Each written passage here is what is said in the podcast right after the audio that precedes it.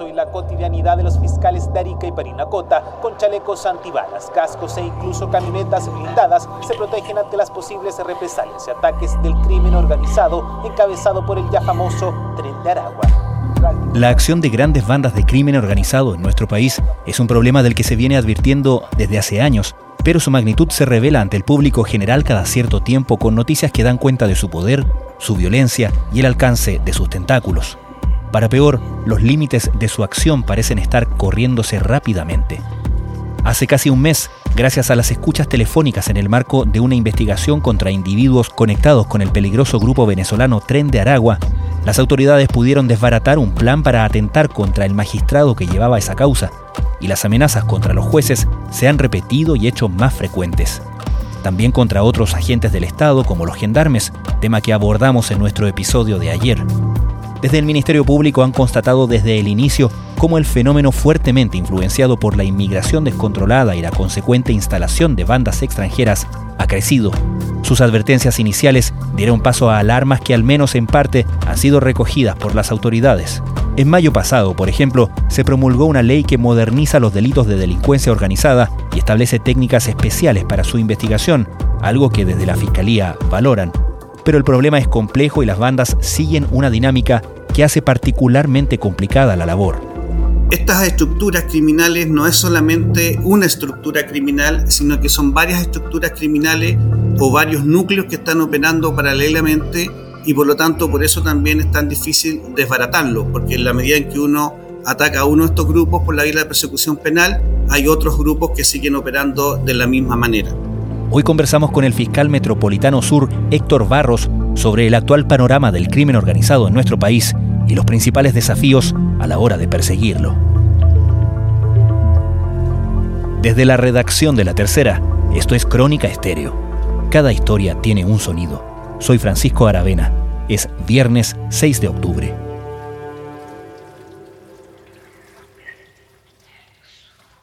A ver, este es un momento bastante relevante para, la persecución penal en el área que usted nos señala de crimen organizado. Y básicamente porque nosotros hemos sufrido los últimos años un cambio radical en la forma en que el crimen organizado nacional operaba antiguamente. Nosotros la realidad que conocíamos hasta hace poco es una realidad referida principalmente a organizaciones criminales que operaban en el ámbito del tráfico de drogas principalmente y fue derivando final, al pasar el tiempo, con el, proceso de inmigración que no fue controlado oportunamente en organizaciones transnacionales que se encuentran operando ahora en territorio nacional. Y este cambio se produce también básicamente porque en lo que dice relación con la triada de, drogas, armas y violencia, que era principalmente la, la triada que teníamos antes de la llegada de, de estos grupos, se ensanchó, fue creciendo y ahora tenemos vinculaciones que están referidas a sicariato, a secuestros extorsivos, a homicidios y amenazas también extorsivas, que son finalmente las que nos han empezado a cambiar la forma en que estamos analizando el delito. Con complejidades que no teníamos en lo que dice relación con, por ejemplo, en materia de homicidio, que la forma de operar antiguamente era básicamente, o de cometer los delitos de homicidio, era básicamente en virtud de la utilización de armas blancas o objetos contundentes. El día de hoy, el homicidio mayoritario, está vinculado a materias de criminalidad organizada, está referido al uso de armas de fuego y armas de fuego de grueso calibre, y principalmente porque los grupos que han llegado y, y que han inmigrado hacia nuestro territorio han traído no solo su cultura, sino que también han traído otros elementos que son, otras costumbres que son bastante positivas, pero también estas negativas y que dice relación con la cultura delictual, que es lo que, está, lo que estamos sufriendo en este momento. ¿Cuántos decían que eran del tren de Aragua? Son muchos, están regados por todos lados, manejan armas, droga. La violencia y el miedo son su principal arma. La marca que el tren de Aragua registró en nuestro país es la crueldad de sus crímenes. ¿Podríamos caracterizar, fiscal, cuántos de las bandas que se reconocen como tal, bandas me imagino de, cierto, de cierta magnitud hacia arriba, ¿no? que se reconocen como actores importantes en el panorama actual, son extranjeras y cuántas chilenas, o si tenemos alguna noción más depurada respecto de nacionalidades, por ejemplo? Sí, eso es bien difícil de calcular porque finalmente uno lo tendría que hacer en base a aquellas investigaciones o causas que hayan tenido resultados y que hayan permitido el desbaratamiento de alguna organización, porque operan muchas, pero operan, digamos, escondidas de, o ocultas de lo que podemos nosotros percibir, principalmente las policías y el Ministerio Público. Entonces, al menos lo que nosotros hemos visto sí en la actualidad, sobre todo en ciertas jurisdicciones, el crecimiento desproporcionado de delitos que están vinculados a organizaciones que son transnacionales y que están referidas principalmente a organizaciones de ciudadanos venezolanos y ciudadanos colombianos, sin perjuicio de que también intervienen otras, eh, otras nacionalidades, pero en menor, en menor medida. Para que estén claros, estamos distribuidos en cualquier distrito de Chile.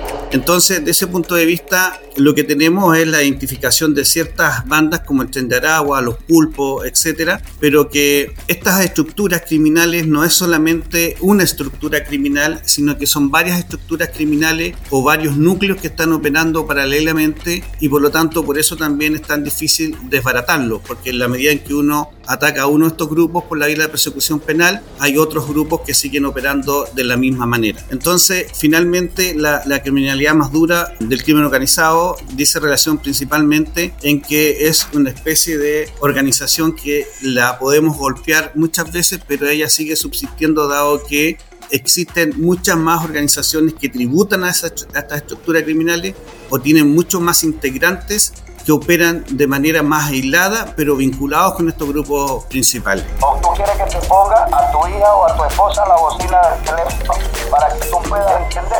Dime, ¿qué tú quieres? ¿O quieres que le pongan a la hija la bocina del teléfono? es una basura, A principios de año, en mayo más bien, eh, se promulgó finalmente la ley llamada Ley Antinarcotráfico, la ley que busca fortalecer las herramientas para la persecución del narcotráfico y del crimen organizado. ¿Qué impacto ha tenido la promulgación de esta ley, si es que lo ha tenido? Sí, es una, una norma bastante relevante para lo que dice relación con la persecución penal. Acoge principalmente aquellas inquietudes o necesidades que teníamos desde el punto de vista de la persecución penal, tanto las policías como el Ministerio Público, y por lo tanto se ha transformado en un mejor instrumento de aquel que ya teníamos antiguamente. Yo creo que en ese sentido solamente hay que resaltarlo. Nuestro objetivo fundamental es disminuir los delitos violentos. Vamos a detener el alza de homicidios que hace varios años se viene registrando en nuestro país. Ahora bien, en muchas de las técnicas que nosotros podíamos ocupar con los grupos nacionales vinculados principalmente al crimen organizado son bastante difíciles de utilizar con estos grupos extranjeros, toda vez que la infiltración de las estructuras criminales por la vía de incorporar a gente encubierto o reveladores se hace mucho más difícil dado la diferencia incluso lingüística que tenemos con ellos. Pero además de eso, ellos vienen de un proceso de comisión de delitos mucho más duro que el nuestro, mucho más sofisticado que el nuestro, y donde han logrado sortear muchas barreras, entre ellas las técnicas que tenemos actualmente de investigación. Por eso es que aquí lo que se hace es permanentemente un trabajo con las policías y con los fiscales tendientes a ir a la par con la forma en que va operando la criminalidad. Y en lo que dice relación con algunas técnicas en especial, han sido bastante útiles para ir levantando a lo menos información y a través de la información ir dando o conformando, dándole forma a las estructuras que están operando a nivel nacional. Y digo a nivel nacional porque es un problema que comenzó en la zona norte del país, sin embargo hoy día hemos podido, podemos decir que es una problemática que ya se extendió a nivel nacional. Pero son ellos quienes se atrevieron a denunciar los que hoy temen por su seguridad, porque el juez Héctor Barraza del Tribunal de Garantía de Arica ordenó dar a conocer a la defensa de los imputados la identidades de 57 testigos protegidos que han colaborado en esta causa. Fiscal, conocimos a mediados de septiembre la noticia de este juez que ordenó revelar la identidad de testigos protegidos en la persecución en el juicio contra un brazo operativo del tren de Aragua en, Arica particularmente, independientemente que luego después esa medida fuera revertida, ¿qué impacto considera usted que tuvo ese, ese primer fallo? Yo creo que este fallo es un fallo bastante lamentable, es un fallo que viene a echar por tierra mucho trabajo que se ha hecho, principalmente con las víctimas, con los testigos, para efecto que puedan cooperar con las investigaciones, dado el temor que existe de develar información sobre estas estructuras criminales. Y por lo tanto, creo que ha sido un retroceso, es cosa de que ustedes den una mirada y se van a dar cuenta que todos los comentarios los fines de semana dicen relación o en este tiempo han sido referidos a este fallo que la gente encuentra inaudita. Y básicamente porque ya teníamos jurisprudencia también anterior que ya había rechazado las peticiones que acogió finalmente el tribunal. Ahora, lo importante sí de todo esto es que afortunadamente la Corte de Apelaciones de Arica acogió las alegaciones de la Fiscalía Regional de Arica y pudo revertir entonces la situación en la cual nos había dejado, en este caso, el juez de garantía.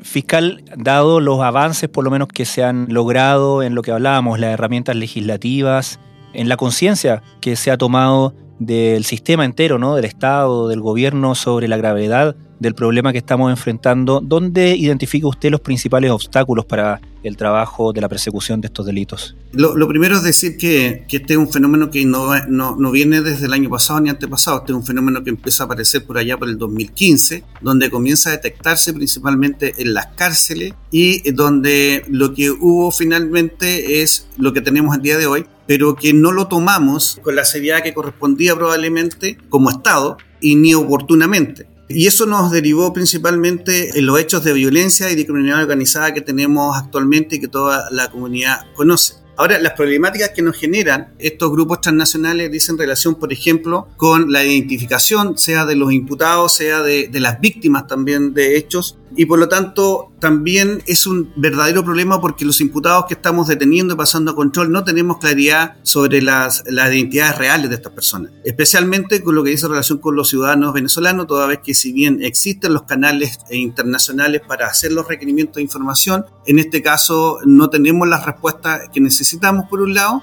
y por otro lado, además, por lo tanto, tienen que ingresar los imputados al sistema penitenciario con los nombres que ellos nos digan. Incluso es más, hemos empezado a detectar que hay sujetos que se van cambiando los nombres toda vez que no están filiados y por lo tanto no sabemos realmente cuál es la identidad. Y por otro lado, nos pasa lo mismo con las víctimas. Nosotros, en lo particular, como Fiscalía Regional Metropolitana Sur, tenemos varias víctimas que están en el servicio médico legal fallecidas de hace meses y que no sabemos a quién entregar los cuerpos muchas veces o que los, las familiares o las familias no vienen a retirar los cuerpos toda vez que no conocemos tampoco las entidades reales de ellos. Entonces todos estos elementos hacen difícil poder penetrar estas estructuras criminales, pero también hacen muy difícil contar con información de calidad para efectivamente llevar una persecución penal que sea lo más eficiente posible si ni siquiera tenemos claridad respecto a la identidad, sea de víctima o sea de imputado, ni decir de testigos. ¿Y sabemos más o menos por dónde deberíamos entonces avanzar buscando una solución a ese problema? ¿Sabemos, por ejemplo, en otros países cómo se ha lidiado con esto?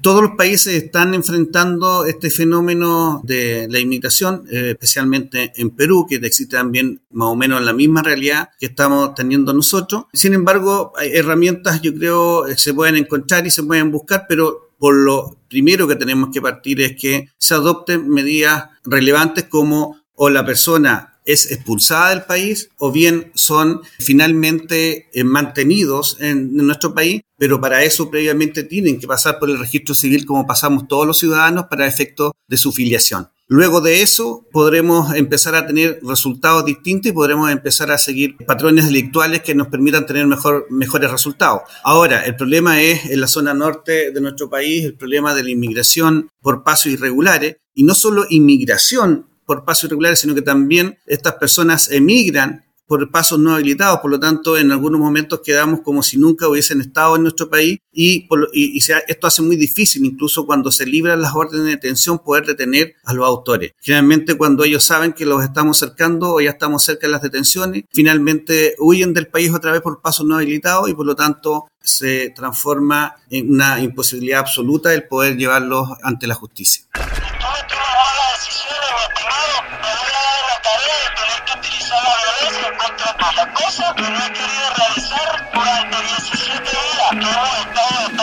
Través de esta operación, la operación Caracas, se logró desbaratar esta banda además esclarecer más de cinco delitos secuestros. En total, 44 miembros de esta organización criminal, los gallegos, han sido detenidos y les atribuyen al menos siete homicidios. Hemos coordinado con los gobiernos de Colombia, Ecuador, Perú, Chile para que la operación de búsqueda, persecución y captura contra estos criminales sea internacional. Estás escuchando Crónica Estéreo, el podcast diario de la tercera. Hoy conversamos con el fiscal metropolitano sur, Héctor Barros, sobre el panorama del crimen organizado en nuestro país y los principales desafíos a la hora de perseguirlo.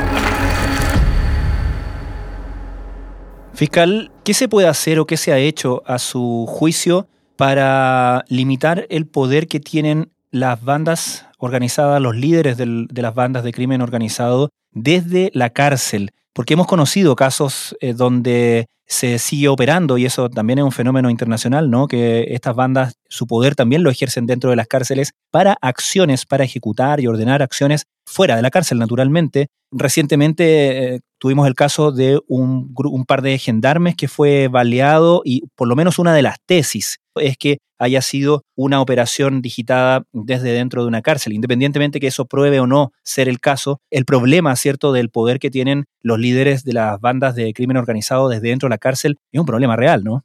Efectivamente, eso es así. En, primer lugar, aclarar, es una investigación la que usted nos menciona de los gendarmes que, fueron lesionados con armas de fuego, que está a cargo de, la Fiscalía Regional que yo dirijo y en esos términos indicar que afortunadamente no dice relación con criminalidad organizada, sino que por otro hecho que está más vinculado al ámbito de la vecindad o de la convivencia entre vecinos. Entonces, perdón, eso, esa tesis entonces ahora está descartada. Está descartada, sí. Perfecto. Y, y por lo tanto, para nosotros es súper relevante siempre poder trabajar con los departamentos de investigación que tiene Gendarmería y no solo trabajar con ellos, sino que trabajar con ellos y con todas las policías, que son la piedra angular en el levantamiento y procesamiento de la información. Nosotros estamos creando grupos de analistas a cargo de la Fiscalía y de ese punto de vista lo que estamos aspirando al día de hoy y para ello hemos realizado una serie de encuentros con Gendarmería y con las policías en conjunto para que podamos compartir información en, en ámbitos de los analistas para que nuestros analistas estén coordinados con los analistas de las policías y también de, Gendarmería, pero sí, Gendarmería aquí cumple un rol súper relevante en la persecución de estos grupos. Efectivamente, en este momento tenemos una situación en las cárceles donde incluso primero fue detectado estos movimientos internacionales del tren del agua, fue justamente por Gendarmería cuando comienza a gestarse este fenómeno. Y por lo tanto, las personas que están detenidas al interior de Gendarmería siguen tratando de operar en el ámbito del medio libre, siguen mandando instrucciones o tratando de organizar estas estructuras criminales. Pero además, el problema de esto es que las mismas organizaciones, como son una, un ente o una entidad viva, cada vez que una de los integrantes cae a la cárcel, la organización sube a otro de los mandos que tienen abajo y finalmente van supliendo a los que van siendo detenidos, que van cayendo en el camino. Ahora, estamos en un muy buen momento con Gendarmería, existe una muy buena disposición de ellos en orden a compartirnos información, en orden a ir entregando información de inteligencia también, que nos pueda ir sirviendo para abrir investigaciones y también para poder establecer responsabilidades en aquellas que ya tenemos abiertas. Fiscal, entiendo que esto que le voy a preguntar es información que es restringida y por lo tanto le voy a preguntar solamente en términos generales, si es que está de acuerdo. Pero, ¿qué podemos saber o qué debemos saber en términos de las amenazas que han recibido magistrados y otras autoridades por parte de este tipo de, criminales? Respecto a eso, yo, yo solo le puedo decir que como Estado nosotros tenemos que ser capaces de brindarle la protección necesaria tanto a los jueces como a los fiscales para que ellos puedan realizar su trabajo como corresponde en un Estado democrático de derecho. Tanto para el Ministerio Público, para el Fiscal Nacional, fiscales regionales y yo especialmente que estoy a cargo de esas causas, estas son investigaciones de mucha relevancia y de mucha relevancia porque el mensaje que podría o la lección que podría salir de acá sería una lección que no nos lleve al camino que todos estamos tratando de buscar, que en fondo lograr en lo posible la paz social. Por eso es que eh, yo creo que ha habido una reacción oportuna, ha habido una reacción al nivel de lo que se requiere para este caso de todos los órganos del Estado y creo que tenemos que seguir trabajando en el mismo camino para no solo tratar de establecer la responsabilidad en este caso, sino que para evitar que en el futuro existan situaciones como esta. Fiscal Héctor Barros, muchísimas gracias por su tiempo y por esta conversación. Muchas gracias a usted, que esté muy bien.